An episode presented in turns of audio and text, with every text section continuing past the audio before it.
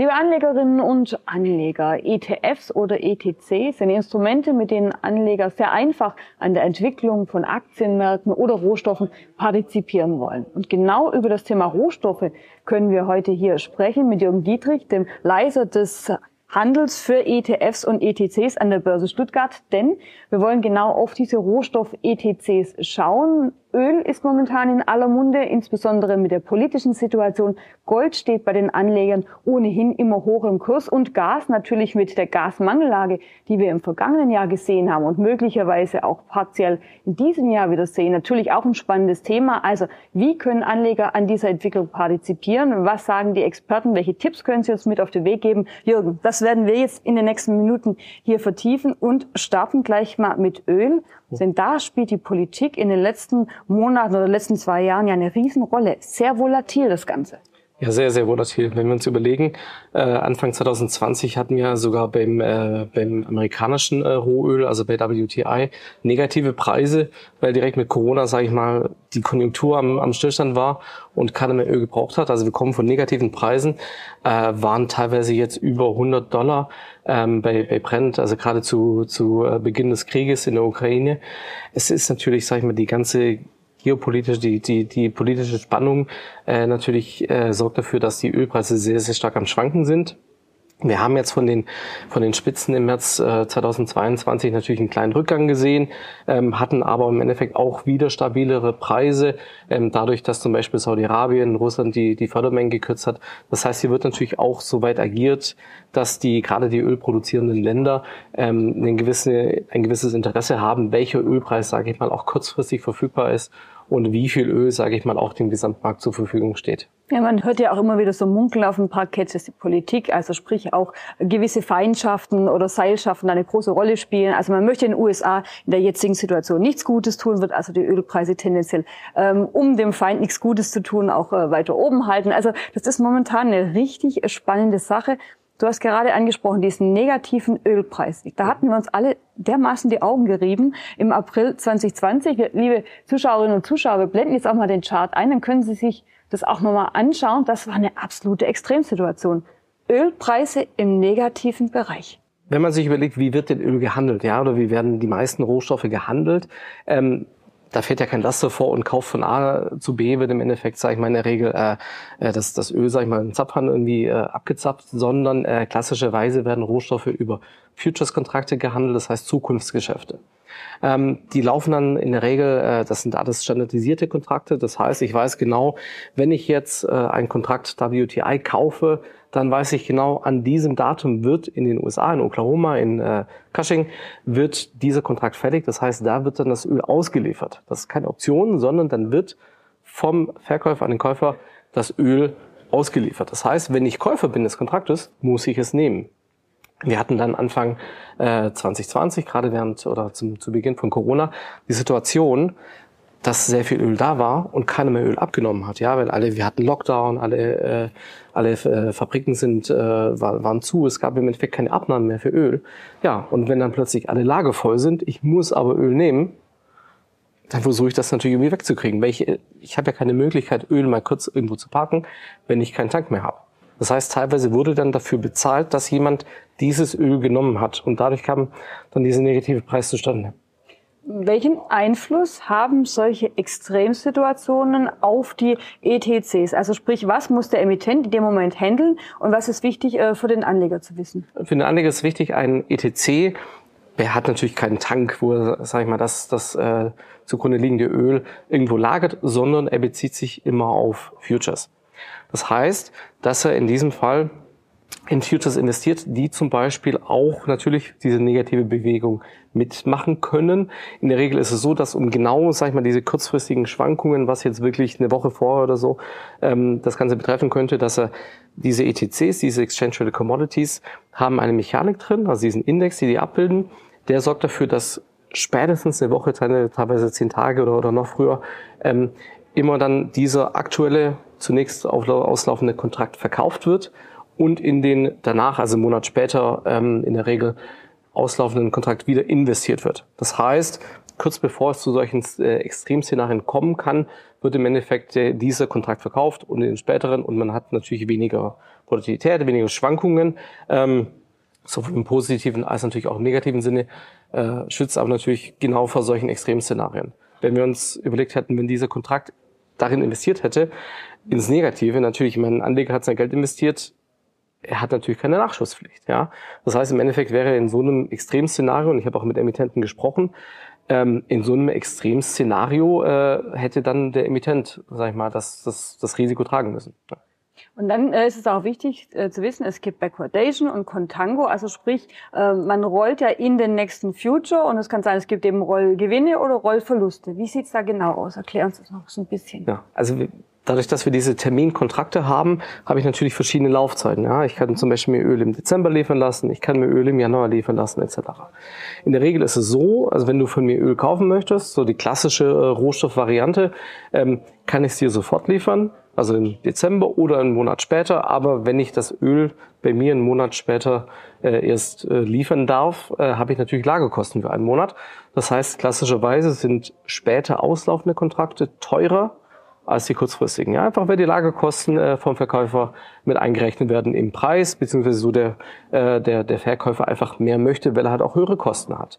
Ähm, das ist so die klassische Contango-Variante, also spätere Kontrakte sind teurer als die kürzer laufenden. Haben wir zum Beispiel vor Corona gesehen, äh, während Corona, sag ich mal, wo kurzfristig einfach sehr viel Angebot, sehr wenig Nachfrage war, äh, waren die ganz kurzen Kontrakte sehr, sehr günstig. Die langfristigen haben sich wenig bewegt äh, weil im Endeffekt langfristig jeder wieder mit einer Erholung gerechnet hat.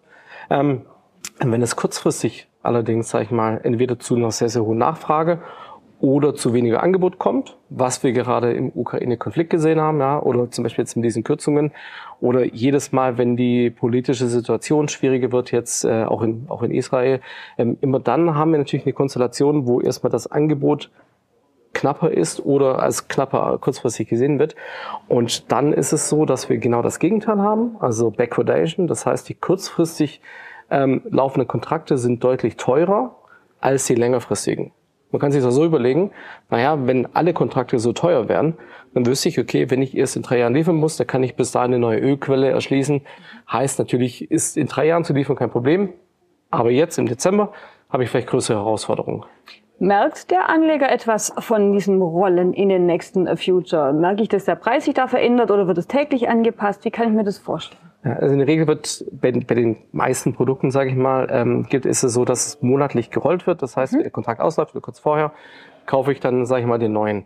Wenn ich jetzt klassisch Contango habe, ist es immer so, dass ich einen günstigen äh, Kontrakt verkaufe, einen teuren kaufe wenn sich der Ölpreis jetzt, also im, im klassischen Spothandel, nicht verändert, habe ich Rollverluste, weil ich immer günstig verkaufe, teuer kaufe, günstig verkaufe. Heißt, ich kann mir immer weniger Kontrakte leisten für das gleiche Geld.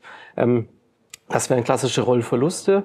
Äh, in Backwardation wiederum, in der, in der äh, sag ich mal, im, im, umgekehrten Szenario ist es so, dass ich da sogar Rollgewinne haben kann. Das heißt, dadurch, dass ich jedes Mal einen teuren Kontrakt verkaufe, günstiger einsteige und wenn der Ölpreis gleich bleibt, ähm, habe ich dadurch im Endeffekt, sage ich mal, immer diese, diese, dieses Szenario, dass ich günstig kaufe, teuer wieder verkaufe, günstig kaufe etc. Und das wären dann die Rollgewinne. Ja, das wünscht sich natürlich jeder Anleger zusätzlich zur Entwicklung des jeweiligen Future-Preises. Äh, ich hatte gerade schon gesagt, äh, Gasmangellage, die wir letztes Jahr äh, hatten. Auch äh, jetzt hat der Chef der Energieagentur gesagt, ähm, wir haben zwar noch keine Mangellage, aber nichtsdestotrotz, alle sollen so ein bisschen äh, sparen, damit es eben nicht dazu kommt. Blicken wir auf den Gaspreis. Wie entwickelt sich der aktuell? Auch natürlich politisch weiterhin spannend. Ähm, was gibt's da zu berichten? Ja, der, der Gaspreis hat sich jetzt die letzten äh, Monate wieder beruhigt. Er war natürlich, äh, hat immer noch sehr, sehr viele Schwankungen.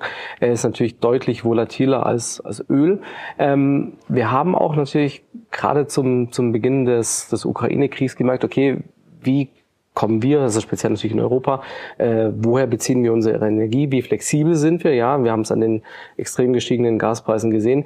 Und wie schnell kriege ich natürlich auch äh, Gas oder Öl, oder Öl oder etwas her, ja, also die ganzen Erdgasleitungen natürlich äh, haben uns natürlich in dem Sinne abhängig gemacht, dass ich mal nicht schnell innerhalb von zwei Wochen eine neue Leitung in ein anderes Land gebaut habe, sondern ich habe da natürlich eine gewisse Abhängigkeit, weil halt diese Leitung einem nur von, von einem Ende kommt.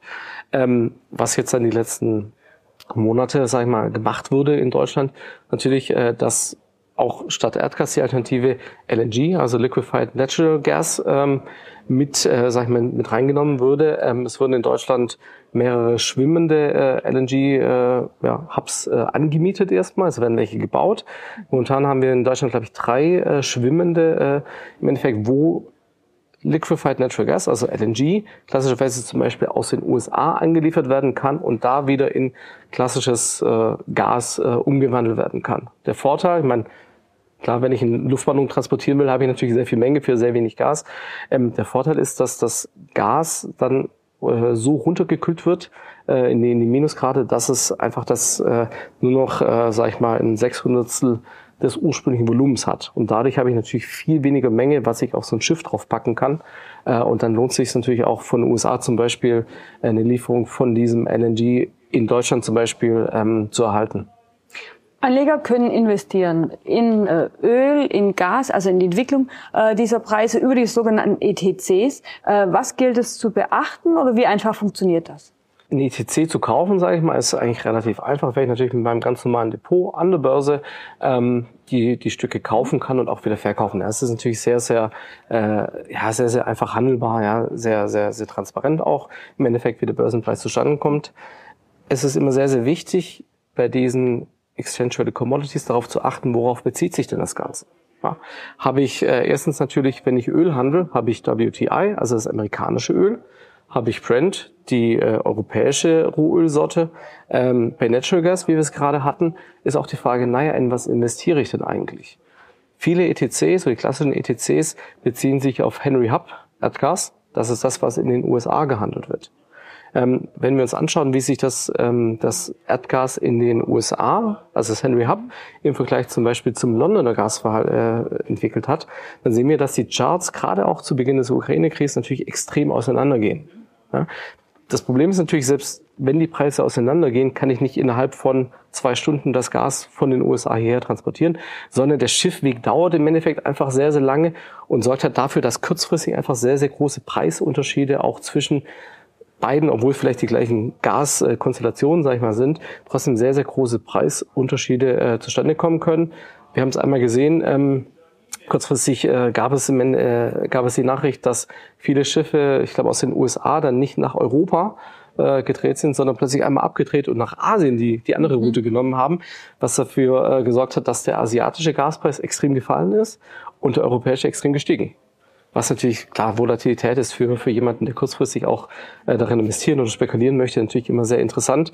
Da geht es halt darum zu wissen, naja, das Produkt, was ich habe, bezieht sich das auch wirklich auf diesen Gaspreis oder bin ich eigentlich in einem anderen Markt gerade investiert, der sich vielleicht gar nicht bewegt oder vielleicht ganz anders? Also nicht Äpfel mit Birnen vergleichen, genau schauen, auf was ähm, äh, was bildet mein ETC ab, welche Art von Gaspreis, auch natürlich beim Öl, äh, Brent oder WTI, auch zwei Sorten. Auch hier gibt's ja immer eine preisspannende Entwicklung, das sollte man im äh, Auge halten. Äh, Gold glänzt momentan eigentlich nicht unbedingt. Also muss man sagen, hat doch ähm, einen leichten Dämpfer wieder bekommen, aber für die Anleger ist Gold nach wie vor spannend. Also egal, wie oft wir uns hier unterhalten, Jürgen, ob Gold oben oder unten ist, ähm, der Goldpreis glänzt in in, der, in den Augen der Anleger. Irgendwie hat es nicht an Faszination äh, verloren. Wie sieht's aktuell aus? Ich habe gesagt, einen leichten Dämpfer. Wie würdest du das interpretieren? Ja, so, so kann man es auf jeden Fall sagen. Ähm, klar, natürlich ist Gold nicht so konjunkturabhängig wie jetzt zum Beispiel ähm, die, die Energierohstoffe oder wie Industriemetalle, die auch, sag ich mal, sehr, sehr zyklisch sind. Ähm, die Goldnachfrage ist, sag ich mal, immer relativ konstant. Ja, natürlich gibt es so, so Sondereffekte wie die klassischerweise spricht man zum Beispiel von der indischen Hochzeitssaison, die einen großen Einfluss, äh, einen großen Einfluss auf den Goldpreis hat, ja, weil da einfach viel, viel äh, Gold auch nachgefragt wird. Ähm, wir haben jetzt die letzten Jahre immer wieder gesehen, dass der Goldpreis, also zum Beispiel in Dollar, über 2000 Dollar pro Feinunze gestiegen ist. Wir hatten immer mal wieder Ausreißer nach oben. Ähm, was natürlich jetzt die letzten, die letzten Monate sich äh, ja belastend auf den Goldpreis ausgewirkt hat, ist einfach, dass mittlerweile die, die Anleger, die vielleicht schon eine Weile drin sind, die das Gold schon eine Welle halten, die dann auch sagen, okay, wir sind schon über 2000 Dollar, immer natürlich eine psychologisch wichtige Marke, ähm, wir sind schon da oben, aber jetzt habe ich die gesamtökonomische äh, Situation, dass ich jetzt im Endeffekt keine Nullzinsen mehr habe, sondern teilweise vier Prozent für Tagesgeld bekomme. Und dann stellt sich die Frage, naja, behalte ich Gold, ja, als, als sicherer Hafen, was aber halt trotzdem keine Dividende zahlt, keine Zinsen etc. Äh, Oder schichte ich das Ganze um und geht stattdessen, sage ich mal, in kurzfristige Anleihen, in den Tagesgeld etc. und kassiert so zumindest halt meine drei vier Prozent. Ähm, das hat dafür gesagt, dass der Goldpreis wieder von, von über 2000 Dollar jetzt wieder runter ist auf, wir sind so ungefähr äh, zwischen 18 und 1900. Ähm, die Anleger, sag ich mal, sind, sind, also wir haben auch sehr viele Abflüsse gesehen aus den, aus den Gold-ETCs, die bei uns gehandelt also werden. Also konkret hier an der Börse Stuttgart, so ja. wie du es genau, beschreibst. Genau, der eine oder andere sieht eben Tagesgeld, vier Prozent, ja. Logangebote bei den Banken und sagt, ich nehme jetzt die Gewinne mit, 2000 Dollar und also genau. genau das auch hier in Stuttgart, okay? Genau, so das, das war so die letzten Monate. Jetzt langsam, wo wir jetzt halt wirklich wieder bei, bei 1820, sag ich mal so, bei, in, in Dollar waren, ähm, da kamen dann auch die ersten Käufer wieder rein, da hat man schon gemerkt, okay, klar, bei 2000 war es vielleicht unattraktiv, aber äh, 200 Dollar tiefer da, ja. kommt schon wieder die, die Nachfrage. Also man sieht schon, dass sich diese, diese, diese Verkaufsdruck, den, den glaube ich, alle ETCs äh, mitgemacht haben, ähm, der hat sich wieder gedreht und langsam ist äh, auf jeden Fall wieder Kaufinteresse da. Wie würdest du das äh, persönlich beschreiben, ähm, dass die Anleger, egal was die Börse tut, äh, bei Gold einfach äh, immer ein, irgendwie so ein bisschen ein gutes Gefühl haben, wenn sie das im Depot liegen haben, äh, auch eine psychologische Sache. Also unabhängig, es gibt keine Zinsen, es gibt keine Dividenden, aber nichtsdestotrotz, die Umsätze hier sind immer gut. Genau. Man sagt ja klassischerweise, klar, Gold glänzt, ja, Gold ist natürlich an sich ein spannender Rohstoff, der äh, den ich mir auch, sage ich mal, als kleinen Barren äh, daheim reinlegen kann äh, oder als kleine Goldmünze etc. Ja, das heißt, ich habe da wirklich was Fungibles. Ich kann mir keine kein Barrel Öl äh, in den Garten stellen Schwierig. in der Regel, ähm, aber da habe ich natürlich einfach, das das Schöne, es ist einfach ja greifbar, es, es glänzt, es hat natürlich äh, historisch gesehen, ja, früher war, waren Währungen mit Gold besichert, das war ein Standard, es wurde teilweise als Währung eingesetzt. Ja, es ist es, es hat sehr sehr lange auch und hat immer noch so diese, diesen, diesen sicheren Hafen, diese, diese, okay, Gold hat keinen Wertverlust, ja, das ist langfristig, wird's immer, es ist begrenzter Rohstoff, ja, ich habe nicht, keine Ahnung, in, in Massen äh, Gold, sondern es ist halt einfach begrenzt.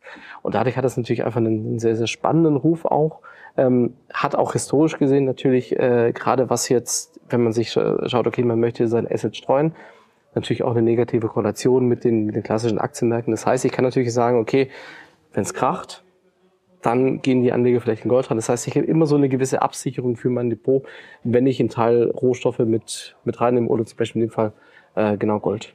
Und du sagtest gerade schon so ein schönes Stichwort, ETCs, man kann es auch ausliefern lassen. Vielleicht ein Vorteil gegenüber dem Goldbarren, den man sich ähm, in den Tresor legt, wäre Investitionen in Euwax Gold beispielsweise und dann irgendwann auch die Auslieferung. Ja, das Schöne ist natürlich, dass diese ETCs und gerade jetzt Euwax Gold, Euwax Gold 2 haben wir äh, als, als hauseigenes Produkt. Ähm, ich habe da in der Regel eine Auslieferungsoption. Ja? Also gerade gerade bei den Produkten ist es so, dass ich mir auch die, äh, die ETCs ganz normal über mein Depot kaufen kann. Ähm, und wenn ich sie, wenn ich sie habe, kann ich im Endeffekt auch die Stücke ausliefern lassen. Also ich kann mir einen kleinen Goldbarren 100 Gramm Barren, was weiß ich was, je, je nach Produkt äh, gibt es da verschiedene Konstellationen, wie man es sich ausliefern lassen kann. Aber letzten Endes stellt das im Endeffekt dieses Goldprodukt mit dem physischen Gold im Endeffekt gleich. Ähm, bei klassischen Verbriefenderivaten habe ich es in der Regel so, das sind Inhaber-Schuldverschreibungen, da habe ich keine Besicherung. Ja, bei einem ETC ist es so, dass sie in der Regel mit Gold besichert sind, Eiweißgold zum Beispiel mit 100% Gold. Das heißt, da ist im Endeffekt auch das Gold in dem Tresor äh, gelegen. Natürlich ist es für mich einfacher, wenn ich den ECC behalte und ich möchte nicht mehr in Gold, dass ich ihn verkaufe, als dass ich ihn ausliefern lasse, damit zum nächsten Laden gehe und den verkaufe. Ist natürlich deutlich aufwendiger, gar keine Frage, aber es, es, ist, es verbindet im Endeffekt, sage ich mal, diese, dieses physische Gold mit der leichten Handelbarkeit. Ja, und das macht natürlich gerade, gerade alle Gold-ETCs sehr, sehr spannend.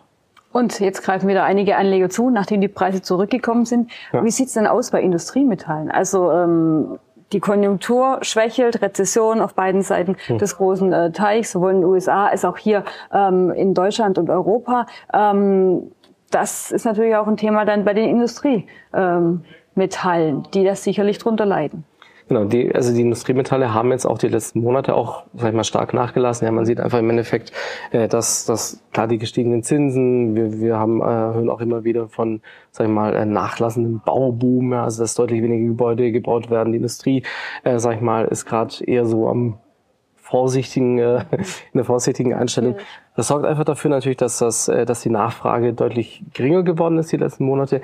Wir sehen teilweise schon, dass, dass die Anleger das im Endeffekt auch nutzen, dass sie sagen, naja, wenn alle Rezession schreien, wird es vielleicht gar keine Rezession. Ja, auch das ist ja, sag ich mal, noch die Frage, naja, wie viel Wirtschaftsrückgang haben wir denn wirklich? Ja, da die letzten Zahlen waren, waren eher vom Wirtschaftsrückgang, aber auch für nächstes Jahr, wenn wir sagen, okay, es wird dann wieder ein Wachstum prognostiziert, vielleicht ist das nur eine kurze Delle. Und dann sind natürlich Industriemetalle sehr, sehr spannend. Wenn ich jetzt als Gesamtkorb zum Beispiel auf einen ETF oder einen gesammelten ETC gehe, kann ich natürlich auch breit streuen, ja. Innerhalb der, innerhalb der Industriemetalle gibt es natürlich schon sehr, sehr einzelne Schwankungen auch. Wir hatten, glaube ich, ähm, März 22 dann Extremszenarien, ja, wo dann teilweise der Nickelhandel äh, für zwei Tage ausgesetzt wurde, äh, weil es da einen, äh, einen Spekulanten gab, der so viel Short gesellt, äh, mhm. so viel Short Selling betrieben hat, dass kurzzeitig der, der Handel auch in London angehalten werden musste. Ja, also da, da kann es, sag ich mal, gerade auch im, äh, in, in solchen Szenarien, wenn jemand äh, bezüglich Konjunktur etc. spekuliert, kann es natürlich schon zu extremen Schwankungen kommen. Also gerade dieser zwei Tage, dass ein Handel mal vor dem Rohstoff an der Terminbörse ausgesetzt war, äh, habe ich so auch noch nie gesehen. Aber gut, negative Ölpreise auch nicht, von daher dann immer dazu. Die Börse ist immer voller Überraschungen, keine Frage. Also man kann direkt investieren in, äh, in Gold oder in Silber oder in andere äh, Metalle, aber natürlich auch die Möglichkeit, breiter zu streuen, zu sagen, ich möchte nicht nur auf äh, ein Edelmetall setzen. Äh, das gleiche gilt äh, für natürlich auch für Öl, also entweder direkt auf den Rohstoff oder auch da gibt's ja Körbe mit verschiedenen ähm, Produkten, wie sagt man so schön, wer breit streut, fällt nicht. Das wird auch oft genutzt, oder? Ja, absolut. Ja, also die klassischen, es, es gibt nicht viele ETFs, die breit auch wirklich in die Rohstoffe ähm, investieren, aber die sind natürlich dann umso spannender. Ja. Ähm, klar, wenn man sagt, okay, man möchte nicht direkt in einen einzelnen Rohstoff es gibt viele, viele ETFs, die zum Beispiel äh, Commodity Producers, also die, die Minen, Aktien etc. nehmen. Da sprechen wir wirklich von den Unternehmen, in die investiert wird. Ähm, aber es gibt auch teilweise einzelne ETFs, die wirklich in verschiedene Future-Kontrakte investieren, wo dann ein Teil Gold, Teil Energie, Rohstoffe, Teil Agrarrohstoffe natürlich auch, ja, also auch Weizen etc teilweise mit drinstecken kann, ähm, was im Endeffekt, sage ich mal, die ganze, das ganze, die ganze Bandbreite äh, abdecken soll ich meine, solche Kontrakte, natürlich äh, ein ETC auf Öl oder Industriemetalle, hat natürlich keine Auslieferungsoption. Das wäre natürlich ja, nochmal, Wollen wir noch mal, haben, ja, ne? so eine, so eine Tonne äh, Kupfer mal äh, im Garten ist dann halt auch wiederum schwierig. Aber ähm, ja, es sind natürlich gerade gerade zyklisch und, und auch von der Streuung her natürlich ganz spannende Produkte. Also ein spannendes Thema, nicht nur im aktuellen Umfeld, dann natürlich besonders mit Blick auf die Ölpreise, die so volatil sind, äh, Gas natürlich insbesondere in diesem und auch im letzten Jahr ein großes Thema, Gold bei den Anlegern eigentlich immer hoch im Kurs. Man kann direkt investieren über die ETCs oder einen Korb. Die passenden Produkte finden Sie auf der Webseite der Börse Stuttgart natürlich. Sie können schauen unter den Most Actives, was machen denn die anderen? Was wird gekauft, was wird verkauft, wo findet viel Umsatz statt? Immer ganz spannend zu schauen, was die anderen so im Blick haben haben und über die Finder natürlich können Sie die passenden Produkte für sich raussuchen. Wir wünschen viel Erfolg bei der Geldanlage und dir, Jürgen, herzlichen Dank fürs Gespräch. Sehr gerne.